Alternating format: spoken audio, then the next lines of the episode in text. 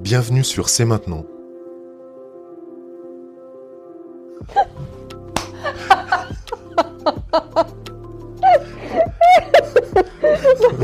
Ça va pas aller, arrête C'est mort. Bienvenue sur C'est maintenant. Le...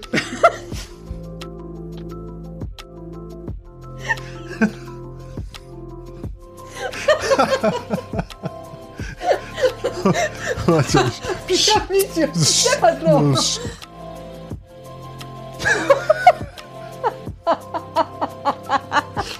Bienvenue sur C'est maintenant. Alors, on recommence. Bonjour et bienvenue dans le podcast C'est maintenant, je suis Jacqueline. Et je suis Jean-Marc. Chaque mercredi et chaque dimanche, nous vous partageons avec authenticité, simplicité et bonne humeur les questions, les réflexions personnelles et les outils concrets qui, selon nous, permettent de mieux vivre les phases de transition personnelle et professionnelle. Chaque épisode est une invitation à reconnecter avec ce qui est essentiel pour vous et à laisser les plus belles parts de vous s'exprimer librement. Et si cela vous plaît, nous vous invitons à partager les épisodes avec vos amis et vos proches qui en auraient besoin. Quelle que soit la plateforme sur laquelle vous nous écoutez, offrir une note ou un commentaire nous aide aussi grandement à faire connaître cette émission et ça nous encourage à continuer. Et vous pouvez bien sûr euh, nous poser toutes vos questions dans un formulaire confidentiel sur jeanmarcterrel.com slash podcast.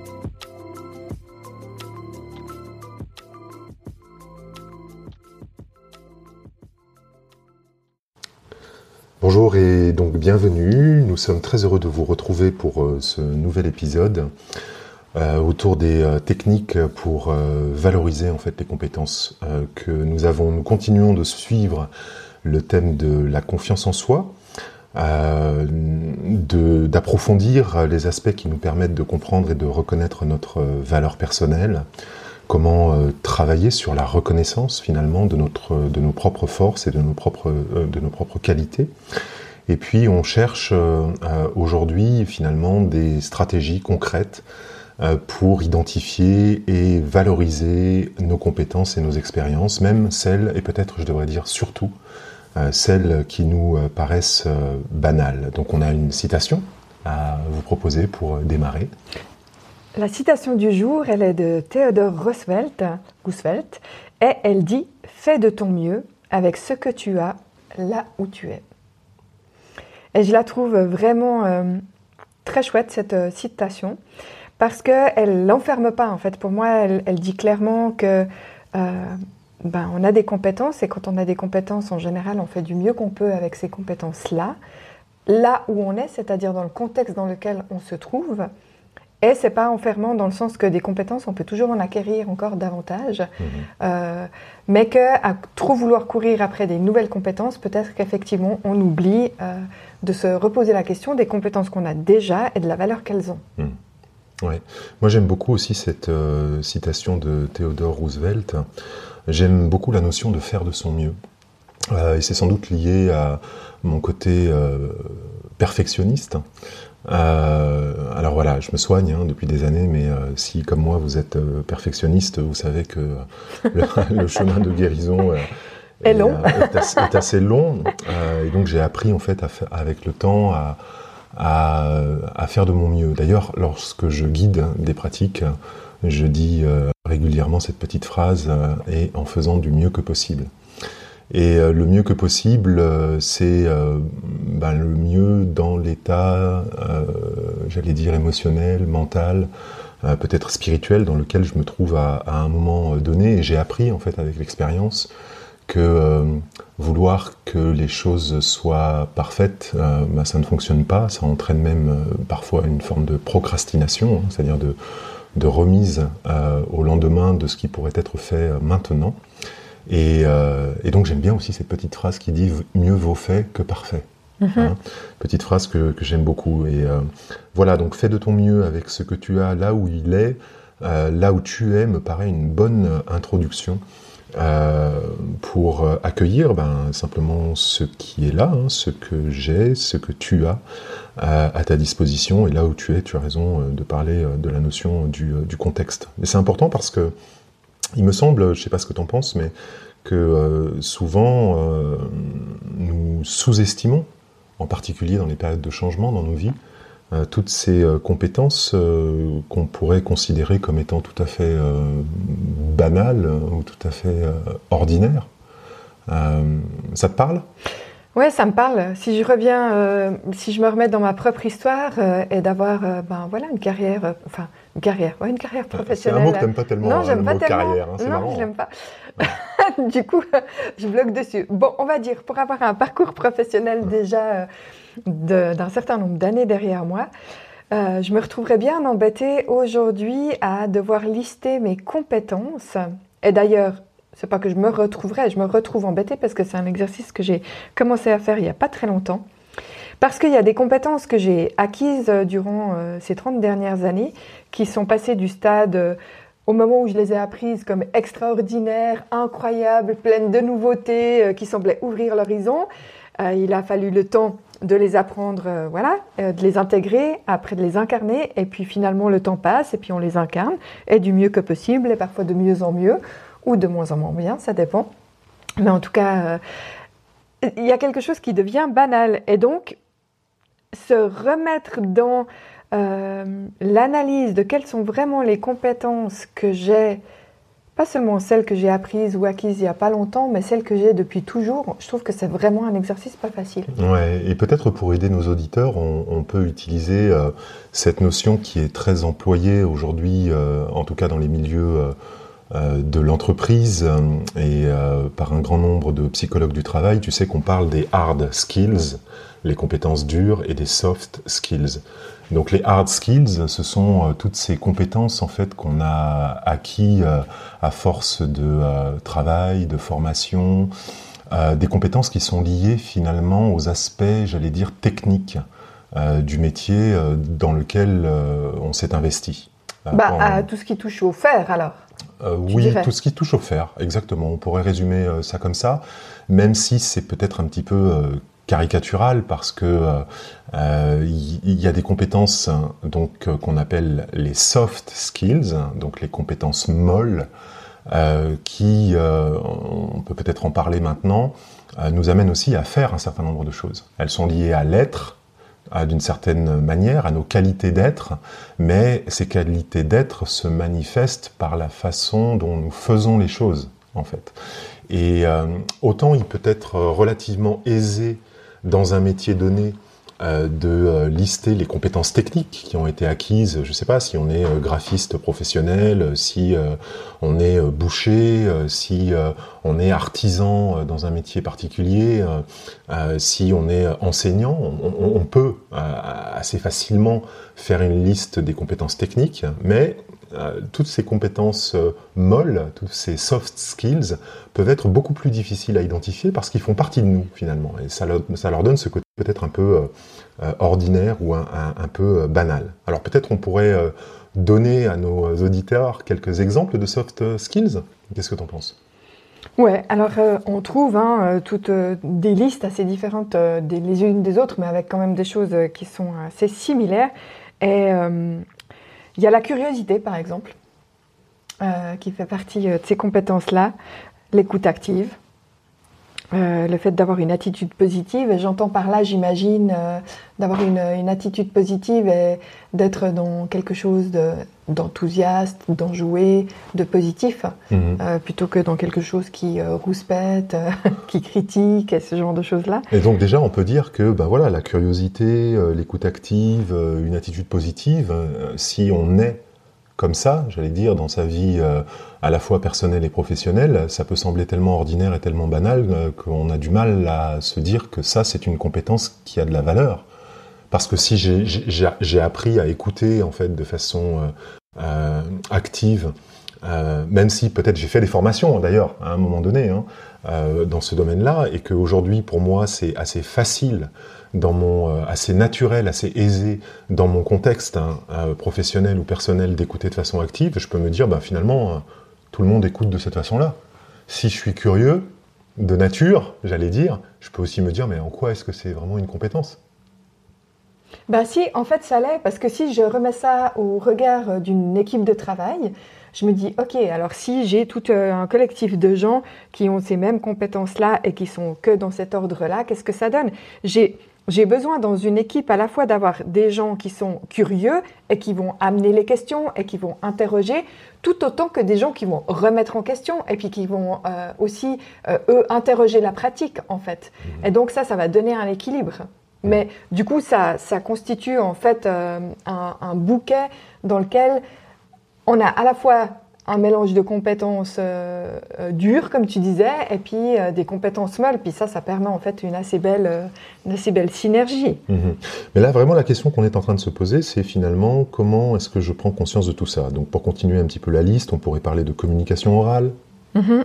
on pourrait parler de respect, on pourrait parler de flexibilité, d'adaptabilité d'intégrité, de responsabilité, de capacité de résoudre des problèmes, d'ouverture à la nouveauté, de, leadership, de capacité d'auto-apprentissage. Mhm. Voilà, moi j'ai par exemple une immense capacité à auto-apprendre. Euh, qui me paraît assez euh, naturelle finalement. Euh, je me dis que tout le monde fonctionne de cette façon-là, mais je constate tous les jours que ce n'est pas le cas. Même avec moi, tu le constates. Ouais, voilà, je constate tous les jours que c'est pas le cas. Et si j'ai pas conscience en fait de cette de cette compétence que j'ai en fait à auto-apprendre, eh bien, en fonction de la période de transition dans laquelle je me trouve, euh, je pourrais euh, bah, négliger cet aspect euh, qui est important. J'ai aussi une facilité, par exemple, pour la communication orale. Prendre la parole en public devant un groupe, c'est pas du tout un problème pour moi, du tout, du tout. Alors j'ai acquis dans mon parcours de formation professionnelle des outils au travers de la PNL, au travers euh, de l'analyse transactionnelle, euh, au travers du process communication management, euh, au travers du coaching. J'ai intégré en fait un certain nombre de, ces choses-là qui font aujourd'hui partie en fait de de, bah, j'allais dire, de mon mode de fonctionnement naturel, mais tout le monde ne fonctionne pas comme ça. Et donc, si je n'ai pas conscience en fait de ces compétences dites molles, eh bien, dans une phase de transition, si je dois aller postuler pour un nouvel emploi ou si je dois résoudre une situation euh, euh, dans laquelle euh, je dois passer d'un état actuel à un état désiré, c'est-à-dire d'une situation actuelle à quelque chose d'autre, eh bien, je pourrais trouver tout à fait normal de me comporter comme je me comporte, alors que bah, toi ou une autre personne se comporterait de façon différente parce que ses compétences molles seraient pas forcément intégrées ou aussi naturelles euh, qu'elles le sont euh, pour moi, et inversement. C'est pas très joli d'ailleurs, compétence molle. Hein, c'est pas super, mais voilà, il fallait, trouver, euh, voilà, il fallait trouver une, une, façon en fait de, de pouvoir l'exprimer. Je pense qu'on parle de compétences molles parce que ben, elles sont difficilement quantifiables. Voilà. Mesurable. Euh, mesurable. Euh, c'est assez. Euh, autant si on me place face à une résolution de problèmes techniques, j'en sais rien. Je vais prendre un exemple qui me vient à l'idée démonter une radio et remonter une radio en moins de 15 minutes. c'est des hard skills parce que voilà, c'est quelque chose qui peut être mesuré. Euh, si je parle d'écoute active, si je parle de responsabilité, si je parle d'intégrité, si je parle de capacité à résoudre les problèmes, c'est beaucoup plus difficile en fait de, quantifier euh, de façon dure, de façon hard, finalement ces compétences. C'est peut-être pour ça qu'on utilise ce mot euh, compétence, compétence molle. En effet, ce qui me vient en t'écoutant parler, je me remémore un exercice que j'ai fait, que j'ai d'ailleurs pas terminé, et ça va me motiver à le terminer.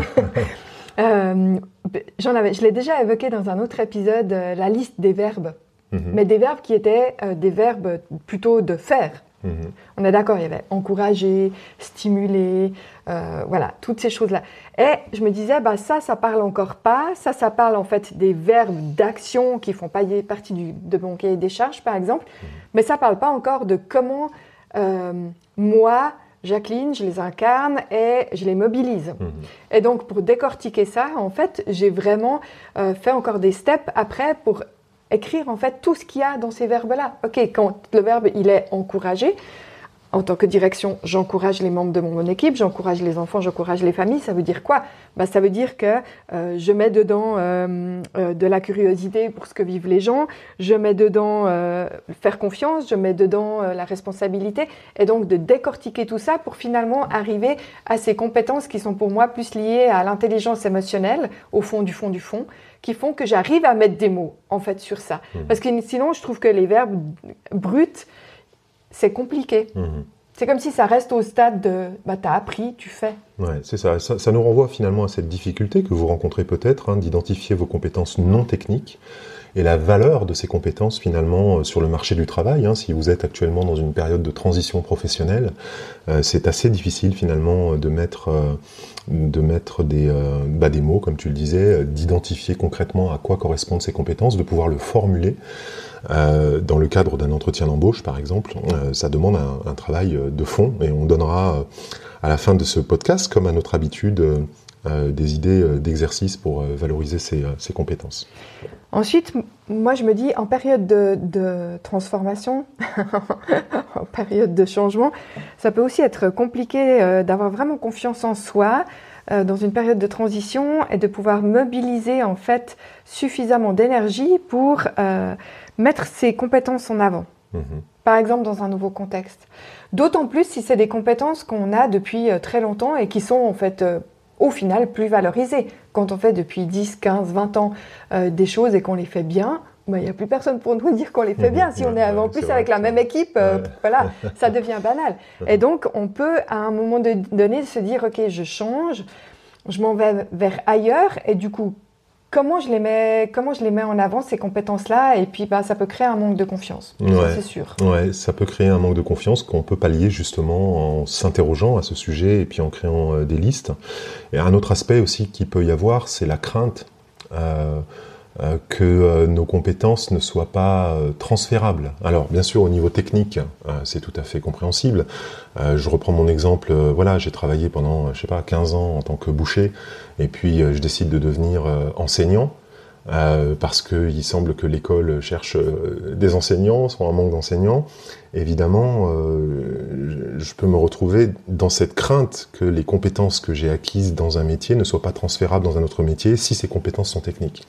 Mais les soft skills dont on est en train de parler, en revanche, euh, si je suis un boucher euh, curieux, euh, capable d'écoute active, avec une bonne communication orale, qui sait s'adapter avec flexibilité. qui vend sa viande avec joie et bonne humeur. Exactement. Toutes ces qualités-là, elles peuvent être tout à fait transférées en fait dans un contexte où tout à coup, en, en, tant qu'ancien boucher, je deviendrai enseignant. Euh, alors bien sûr, il y aura tout un tas d'autres compétences techniques à, acquérir dans ce nouveau métier, dans cette nouvelle posture. Euh, mais euh, la question, en fait, que nos compétences ne soient pas pertinentes ou transférables mérite, il me semble, d'être posée, en particulier sur justement ces compétences molles dont on parle depuis tout à l'heure.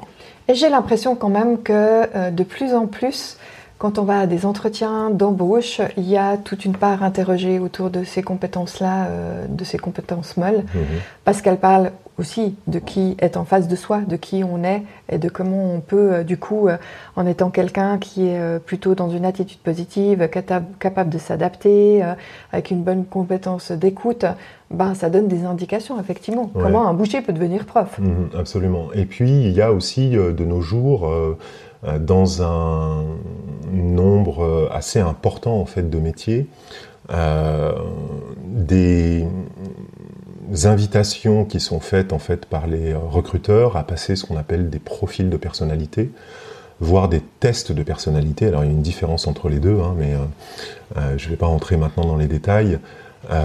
et je crois que ce qu'on cherche en fait justement à évaluer, euh, lorsqu'on fait passer un test de personnalité ou un profil de personnalité à quelqu'un, c'est quelles sont ses compétences humaines, quelles sont ses soft skills qui vont venir euh, donner une couleur particulière aux, compétences dures, aux hard skills que euh, deux personnes vont pouvoir posséder. Comment je fais la différence entre deux personnes qui postulent dans un poste d'ingénieur elles ont peut-être fait la même école, elles ont peut-être eu des parcours similaires, elles ont acquis un certain nombre de compétences techniques qui sont identiques eh bien, chercher à, évaluer, à, mesurer du mieux que possible ces, compétences molles ben, va permettre de déterminer qui est la personne, comment elle se, elle à qui on a affaire, à qui on a affaire en tant qu'être humain et pas en tant que faire humain.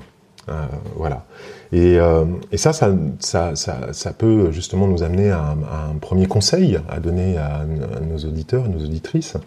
C'est celui de réaliser un bilan de compétences euh, ou un audit de compétences de façon à pouvoir euh, identifier de la façon la plus claire possible vos forces, vos pistes d'amélioration, pour ne pas dire vos faiblesses, et comment finalement ces forces peuvent être appliquer dans euh, différents contextes.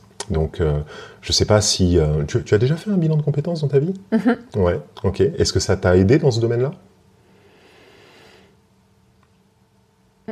Ça m'a aidé dans ce Oui, ça m'a aidé dans ce domaine-là. Ça m'a aidé parce que en faisant un bilan de compétences, j'ai pu effectivement mettre des mots ou retrouver des mots sur ce que j'étais capable de faire et qui j'étais. Mhm. Et ça me donnait aussi des indications sur euh, euh, bah, les pistes d'amélioration, comme tu dis, euh, peut-être les choses qui manquaient, est ce qui était réalisable ou pas, en mhm. fait, pour moi, du coup. Mhm. Et dont tu parlais tout à l'heure des tests de personnalité, ça, c'est aussi très aidant. Pour moi, c'est deux choses différentes. En fait, le bilan de compétences et les tests de personnalité. Mais les tests de personnalité nous m'ont donné, en tout cas, j'en ai fait plusieurs, des indications sur comment moi, depuis là où je suis, et depuis là où je fais du mieux que je peux, je peux travailler et être en collaboration avec quelqu'un qui a une autre porte d'entrée. Mhm. Quand je dis une autre porte d'entrée, on a tous des portes d'entrée différentes, euh, enfin un bagage avec lequel on vient et des portes d'entrée différentes. Et du coup, moi je sais aujourd'hui que si tu veux bien travailler avec moi, mhm. tu as intérêt à savoir que tu me parles comme ça, comme ça, comme ça, que tu m'amènes les choses comme ça, que tu m'amènes pas les choses à la dernière minute. Ou... Enfin, voilà. Mais je trouve que ça donne des indications euh, claires sur comment finalement euh, la conjugaison entre deux personnes ou entre une équipe entière peut se faire en lien avec euh, les profils de chacun. Mhm. Et ça, je trouve vraiment intéressant. Et on a vécu une histoire absolument incroyable dans le domaine social où on avait une grande dans un test de personnalité une, une grande, comment dire, majorité de gens avec un certain nombre de profils identiques et une personne qui sortait du lot. Mais cette personne, elle n'est elle pas restée, elle n'a pas pu rester. Et c'est pas que son profil était mauvais, mhm. c'est juste que ça correspondait pas du tout, ni le milieu, ni la manière de travailler, ni le fonctionnement. En mhm. fait, ça, ça mettait vraiment en porte-à-faux, ça créait des conflits, des tensions, personne ne comprenait. Et ça a été un peu triste parce qu'on a découvert finalement ça à la fin de l'année. Mmh. Et on aurait fait ce test-là en début d'année, mmh. on aurait eu tout à coup une indication de se dire Ah, mais là, il faut qu'on fasse attention. Mmh. Je trouve intéressant que tu parles d'indication parce que pour moi, c'est vraiment, ces outils-là sont des indicateurs. Alors, il y a des tests, hein. alors du coup, je vais dire quelques mots là-dessus. Il y a, voilà, j'ai aussi, comme toi, euh, euh, passé toutes sortes de, de tests et d'inventaires, en fait, dans ma vie, pour ne pas dire ma carrière, jusqu'à maintenant. Euh, et euh, il y a des tests qui sont dits euh, normatifs, c'est-à-dire sur lesquels il n'y a pas tellement de discussion possible. Le test dit qui tu es. Hein, on parle vraiment d'un test. Les réponses au test disent qui tu es. Et il y a ce qu'on appelle des inventaires de personnalité. qui sont plutôt des outils qui vont permettre à la personne de s'auto-positionner sur un profil. Donc la dynamique est vraiment très très différente. Parmi ces outils, que j'ai euh, expérimenté euh, dans ma vie. Il y en a toutes sortes, mais parmi les plus connus, il y a le fameux MBTI, Myers-Briggs Typology Inventory. il y a le Golden.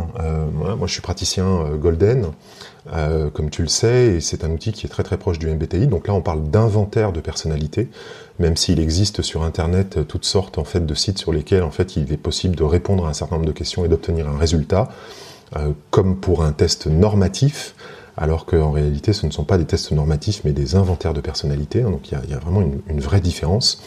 Euh, en, termes techniques, la différence c'est que euh, quand je passe un test, euh, j'appuie sur envoyer, je reçois un résultat que je peux consulter moi-même, qui dit qui je suis. Quand je passe un inventaire, j'appuie sur envoyer et en fait je reçois pas le résultat. J'ai un praticien comme c'est mon cas, euh, qui va m'expliquer en fait le fonctionnement de l'outil, et c'est moi qui vais m'auto-positionner sur l'outil, et je vais ensuite comparer l'auto-positionnement avec les projections qui sont les miennes sur cet outil euh, par rapport au score que j'ai obtenus à l'inventaire. Et c'est dans la comparaison qu'il va y avoir entre les aspects dans lesquels mon auto-évaluation et le score de l'inventaire sont identiques et les aspects dans lesquels euh, mon auto-évaluation et le score de l'inventaire sont différents, que va s'établir une discussion qui va me permettre de mieux me connaître. Mais on pourrait parler du disque aussi, qui est un outil très euh, connu euh, oui, puis euh, d'un test euh, que j'ai fait qui s'appelle le VIA. Alors maintenant, je ne sais pas à quoi exactement ça correspond, mais. VIA caractère. autour de, des valeurs. Ouais, autour des valeurs. ça, j'avais trouvé vraiment très pertinent. Ouais, il y a, y a tout. Il en existe des milliers. Il y a le process communication management, il y en a beaucoup. En tout cas, quelle que soit la situation dans laquelle vous vous trouvez, une de nos recommandations serait, si vous ne l'avez jamais fait, ou même si vous l'avez déjà fait une ou plusieurs fois, de ne jamais hésiter à refaire un test ou un inventaire que vous avez déjà passé euh, ou à en découvrir un nouveau.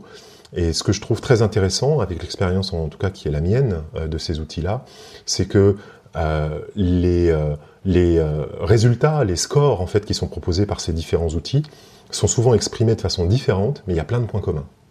Et euh, c'est ça que je trouve, euh, pour ma part, intéressant, c'est de voir en fait les points qui ressortent de façon systématique, quel que soit le test ou l'inventaire qu'on a fait. Et ça, je trouve que c'est absolument euh, passionnant. dans les autres petites choses qu'on peut vous conseiller, il y a le fait d'apprendre à articuler ou à mettre en mots en fait les compétences dans un CV, dans une lettre de motivation et aussi de comment les parler en vrai dans un entretien. Mhm. Et euh, je trouve que c'est pas toujours euh, aisé. Moi, je vois pas mal de CV qui viennent de la part des jeunes et je suis assez ravie qu'en fait maintenant à l'école, en fait, ils apprennent aussi à vraiment pas juste faire un CV avec euh, j'ai fait ça de là à là telle date, mais aussi en fait de mettre en avant ben, des compétences relationnelles, des compétences qui sont plus liées justement voilà, à faire confiance, à l'attitude positive, à la curiosité, même si si c'est pas encore super développé. Oui, je crois que ça vient. C'est ça. Si en fait il y avait eu peut-être une chose à retenir jusqu'ici, c'est que toutes ces compétences molles ont une valeur. Mm. Elles ont une valeur. Cette valeur n'est pas facile à déterminer, mais c'est important que vous preniez du temps pour réfléchir à cette valeur et pour pouvoir ensuite parler de cette valeur-là dans, euh, dans, un contexte d'entretien euh, de recrutement, si c'est un, entretien de recrutement, ou simplement que vous soyez conscient en fait de la valeur de ces compétences molles dans la situation de changement de vie que vous vivez, euh, dans la situation de transition professionnelle que, que vous vivez. Et je crois que quand on parle de nos valeurs, c'est celles qui nous sont le plus proches, on sait les défendre. Oui. Alors, il y a à la fois parler de ces valeurs, euh, et puis il y a parler de la valeur des compétences, hein, qui pour moi sont deux sujets un petit peu différents. Euh, les valeurs, pour moi, euh, je ne sais pas ce que tu en penses, mais pour moi, les valeurs, ce sont les, les, les aspirations souvent inconscientes, hein, les idéaux souvent inconscients, que j'ai concernant me concernant, concernant les autres et concernant la vie. Parmi les valeurs, alors dans ces valeurs, on va retrouver sans doute des choses qui sont parfois aussi des soft skills. Hein, parfois la, limite est un peu floue, hein, mais si je dois faire travailler les gens sur leurs valeurs, je vais les aider en fait à identifier euh, quelles sont ces aspirations profondes en fait qui les animent. Et parmi ces valeurs, bah, il y a peut-être euh, justement la responsabilité, le respect, euh, l'autonomie. Donc ça, c'est des valeurs. Mais en même temps, ce sont aussi, si je les incarne, pas juste des aspirations, mais également des soft skills. Parce que je pourrais très bien aspirer, par exemple, à, à être quelqu'un de curieux dans ma vie, mais ne pas me comporter comme étant quelqu'un de curieux. Donc il y aurait une différence entre une valeur que je cherche en fait à satisfaire, la curiosité, et le comportement réel qui est le mien dans la vie. Donc si quelqu'un vous dit voilà, je suis quelqu'un de curieux dans la vie, ce qui est à la fois une valeur et un comportement, j'aurais besoin de savoir comment concrètement cette personne euh, manifeste euh, sa valeur de curiosité dans son comportement. Ouais, c'est exactement ça que je voulais dire tout à l'heure et rebondir quand tu dis la valeur de la compétence. Mhm. Aujourd'hui, en, en, période de transition, je peux faire une liste des compétences. Mais ces compétences-là, peut-être qu'il y en a euh, qui ne me correspondent plus ou que j'ai plus envie de garder ou je veux aller vers autre chose. Et donc de mettre une espèce d'échelle de valeur néanmoins qui est quand même rattachée à mes valeurs que je veux incarner, permet de me faire aussi un tri dans ce que je veux et ce que je veux plus. Mmh. Il n'empêche. Absolument. Un autre aspect qui peut être euh, intéressant, c'est aussi de chercher des témoignages. des témoignages soit de personnes qui ont réussi une transition. J'étais cadre supérieur dans une grande entreprise et je viens de décider d'aller élever des chèvres dans le, dans le Larzac, ben voilà, chercher des témoignages de personnes comme ça, ça peut être aussi une façon extrêmement intéressante de comprendre comment valoriser vos compétences. Euh, ça peut être aussi simplement, euh, euh, ou, plus naturellement, à chercher à, des témoignages de professionnels qui ont réussi une transition d'une profession vers une autre profession. Je reprends mon exemple du boucher qui devient enseignant. je pense que c'est quand même, voilà, c'est un exemple un peu tiré par les cheveux, mais il y a quand même cette idée-là. Et je pense que le fait de pouvoir échanger avec quelqu'un est aussi une extrêmement intéressante manière euh, de euh, prendre confiance dans le fait à la fois que c'est possible, et puis en entendant en fait le témoignage de quelqu'un, de se dire ah oui mais mais en fait je me relie en fait au vécu de cette personne et je réalise que dans le vécu de cette personne, mais il y a des choses aussi qui moi me, me concernent. Et puis ben on vous le redira pas assez, mais enfin il faut vraiment l'entendre. C'est c'est important de ne pas sous-estimer l'importance de ces compétences transversales. Euh, ben, comme on l'a dit avant, hein, les compétences transversales, c'est euh, toutes celles qu'on a évoquées tout à l'heure, parce qu'elles font partie réellement d'un champ de compétences qui est à valoriser. Mhm, absolument. Alors, quelques exercices peut-être pour euh, valoriser ces compétences qu'on peut proposer à nos auditeurs? Oui, je vous propose de prendre rendez-vous avec Jean-Marc et puis d'avoir un entretien comme s'il allait vous embaucher. Vous allez voir qu'il va vous faire sortir toutes vos compétences, ça va être incroyable. Mais vous pouvez très bien faire ça avec Jacqueline, qui le fait aussi très très bien. Mais il n'empêche, c'est quand même un, exercice intéressant à faire de pratiquer avec, euh, ben, avec un coach, avec un ami, avec quelqu'un qui, euh, avec qui vous êtes à l'aise et en qui vous mhm. avez confiance, de pouvoir vraiment euh, pratiquer une, formule, une forme d'entretien pour parler de ses compétences. C'est ça, et ça, ça peut commencer donc par une cartographie en fait de vos compétences. Alors une cartographie, c'est un grand mot, mais il vous suffit en fait de prendre une feuille de papier A4 et puis de dresser en fait une liste de toutes vos compétences et de toutes vos expériences. Alors si c'est facile pour vous, vous pouvez commencer par lister vos compétences. Si c'est compliqué pour vous, vous pouvez euh, taper euh, sur euh, n'importe quel navigateur de recherche sur Internet liste des soft skills et vous allez obtenir une liste, des listes très complètes et souvent croisées de ces compétences transversales, de ces soft skills. Et puis vous pouvez ensuite classer tout ça par catégorie à la fois euh, euh, classer euh, les compétences qui sont de l'ordre du technique et les compétences qui sont de l'ordre de l'être, hein, les soft skills, dans des catégories, de façon à visualiser finalement sur une feuille de papier A4 devant vous l'étendue de ce que vous savez déjà faire. Parce que et vous, serez surpris. Et vous serez très surpris. Moi, j'ai été très surprise, en tout cas, en commençant ce genre d'exercice, de voir en fait à quel point ce qui me semblait être une montagne et euh, un truc compliqué, euh, finalement, m'amenait euh, à beaucoup, beaucoup de mots, beaucoup de phrases, beaucoup de choses, en fait, que je mhm. savais faire et que je savais être et que je sais être. Mais oui, bien sûr. et puis une dernière, un dernier exercice qu'on peut vous proposer, donc simuler un entretien avec un ami ou avec quelqu'un de confiance pour apprendre à parler de vos compétences, faire une cartographie de vos compétences et puis peut-être aussi faire une sorte de, de bilan de vos réussites personnelles. Ouais, l'idée c'est vraiment de se dire, ben voilà, si aujourd'hui euh, sur une toute petite feuille, ça peut même être un post-it, j'écris euh, une de mes euh, une de mes histoires qui ont qui ont amené à un succès. Ok, aujourd'hui si je réfléchis à un, des petits succès ou un des grands succès, je note ça et quelles sont les compétences que j'ai activées pour arriver à ce succès. Ça pas besoin d'être long en fait. Mmh, c'est ça. Et ça c'est très aidant, hein, en particulier pour préparer des entretiens de recrutement ou d'embauche. Euh, écrire des anecdotes, vous souvenir en fait de ces moments clés euh, que vous avez euh, traversés dans votre vie personnelle ou professionnelle jusqu'ici, et mettre en fait ça en, valeur. Je crois que en tant qu'être humain, l'une des choses qui nous passionne le plus, ce sont les histoires.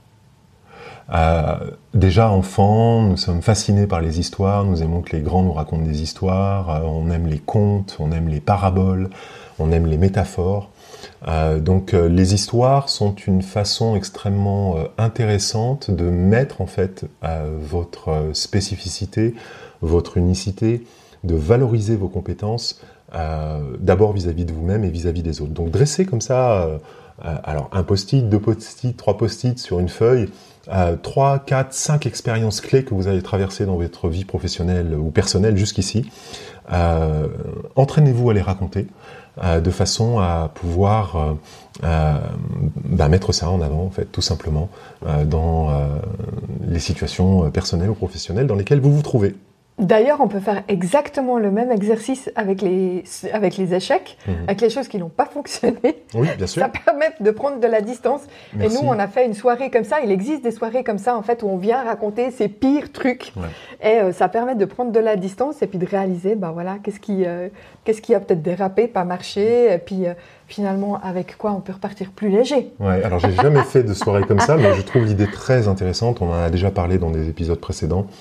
Euh, voilà, quand je parle d'histoire de, réussite euh, et que tu dis, euh, voilà, parler aussi de ces, échecs, de ces erreurs, des, choses qui ont, qui pêché à un moment donné sur le parcours, je trouve que c'est aussi extrêmement intéressant, bien entendu, parce que ben, depuis ce moment-là, sans doute que vous avez tiré des leçons à ce sujet, et donc c'est aussi une très très bonne manière, effectivement, de prendre confiance en vous, et de valoriser à la fois vos expériences, mais aussi toutes ces compétences qui vous semblent ordinaires et banales.